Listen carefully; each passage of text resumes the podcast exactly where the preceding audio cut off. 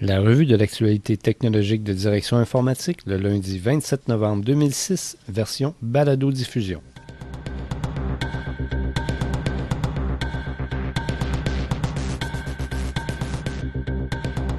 En manchette cette semaine, les Canadiens boudraient les achats en ligne, Trois-Rivières migre son service 911 sur IP, et les horaires de l'Agence métropolitaine de transport sur votre mobile.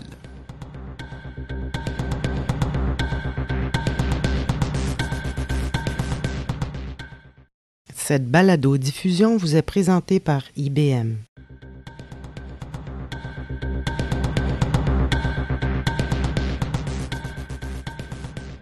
Bonjour mesdames et messieurs, ici Patrice Guy Martin et Jean-François Ferland. Un sondage réalisé par le centre de recherche Decima pour le compte du fournisseur de solutions de sécurité Symantec Canada conclut que les Canadiens prévoient restreindre leurs achats de Noël en ligne cette année.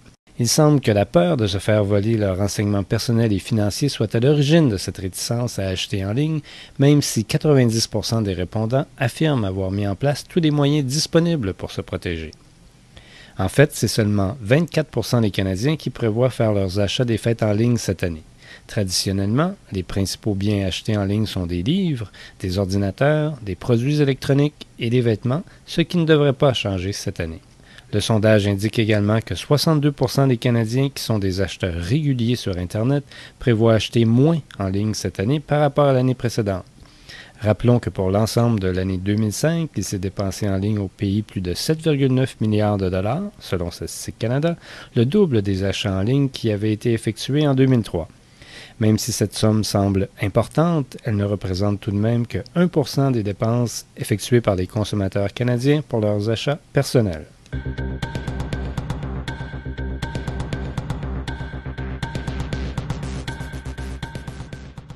La ville de Trois-Rivières a remplacé son système téléphonique conventionnel de type Centrex par un système de communication entièrement IP. Ce système supporte désormais son service d'urgence 911 et son centre d'appel pour la sécurité publique. Fourni par le manufacturier de solutions de communication Mitel, le nouveau système a été mis en place par la firme de services télécommunications Zitel de Trois-Rivières. Cette dernière soutient qu'il s'agit du premier service 9 à 1 fonctionnant essentiellement avec la technologie IP au Canada.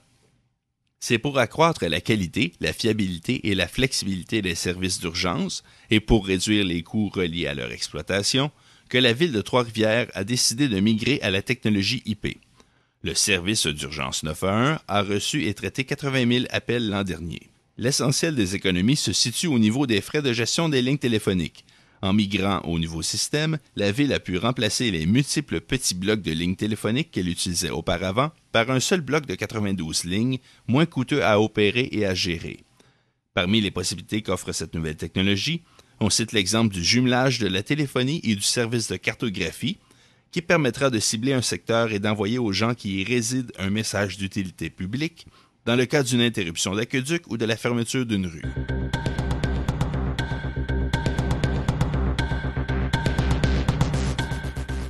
Les usagers du transport en commun de la région de Montréal qui possèdent des appareils mobiles peuvent recourir depuis peu à une application Java gratuite pour consulter des horaires des trains sous la gouverne de l'Agence métropolitaine des transports.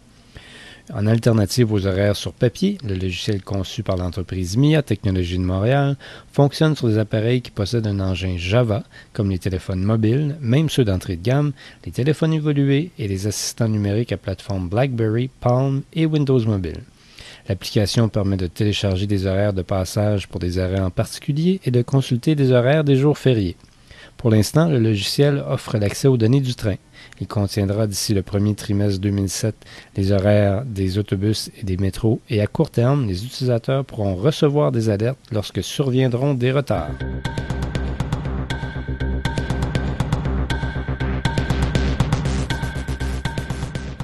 Voici maintenant quelques nouvelles brèves.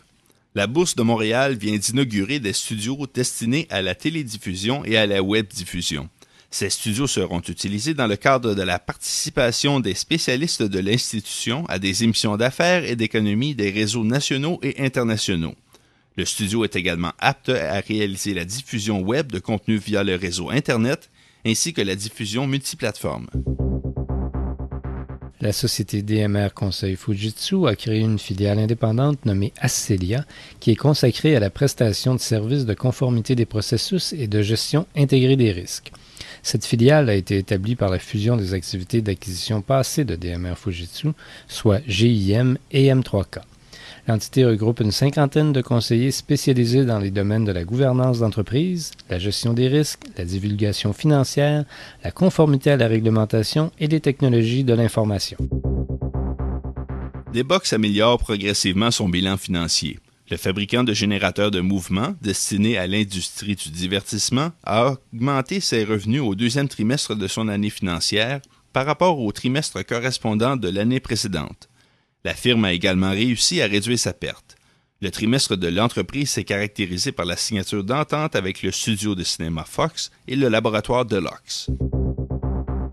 Service technique Air Canada, une filiale d'ACE Aviation spécialisée en services d'entretien, de réparation et de révision pour les transporteurs aériens, a opté pour un ensemble de solutions conçues pour l'industrie de l'aérospatiale et de la défense du fournisseur SAP. L'entreprise, qui emploie 3800 employés et dont le bureau chef est situé à Montréal, utilisera l'ensemble SAP for Aerospace and Defense, qui est fondé sur la solution MySAP ERP 2005 pour optimiser la planification des ressources d'entreprise. Cet ensemble servira à améliorer la gestion financière des achats, tout comme à intégrer les opérations de gestion des relations avec la clientèle, les ventes et le marketing, les opérations de gestion des chaînes d'approvisionnement et les opérations de gestion des stocks.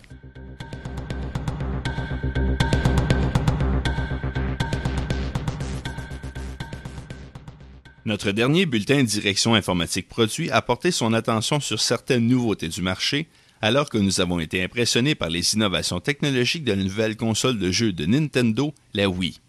De son côté, notre collègue François Picard a mis à l'essai un petit studio portatif qui permet de prendre des photos de petits objets qui pourront servir à illustrer un catalogue de produits, notamment pour le web.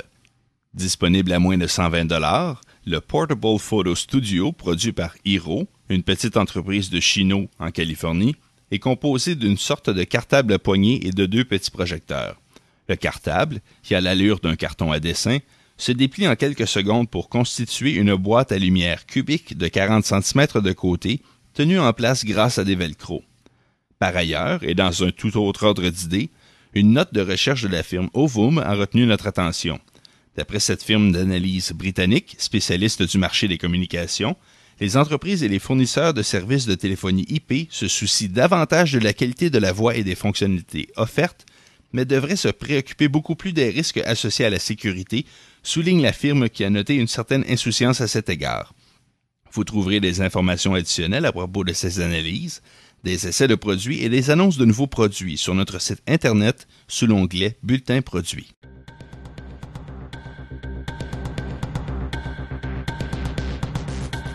Pour plus de détails sur ces nouvelles et pour d'autres reportages sur les technologies de l'information au Québec, nous vous invitons à visiter notre site web au www.directioninformatique.com.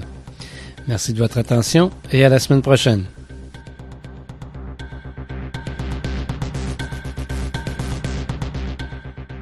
Direction informatique est membre du groupe des publications informatiques de médias transcontinental. Toute reproduction intégrale ou partielle est interdite sans l'autorisation de l'éditeur. Tout droit réservé.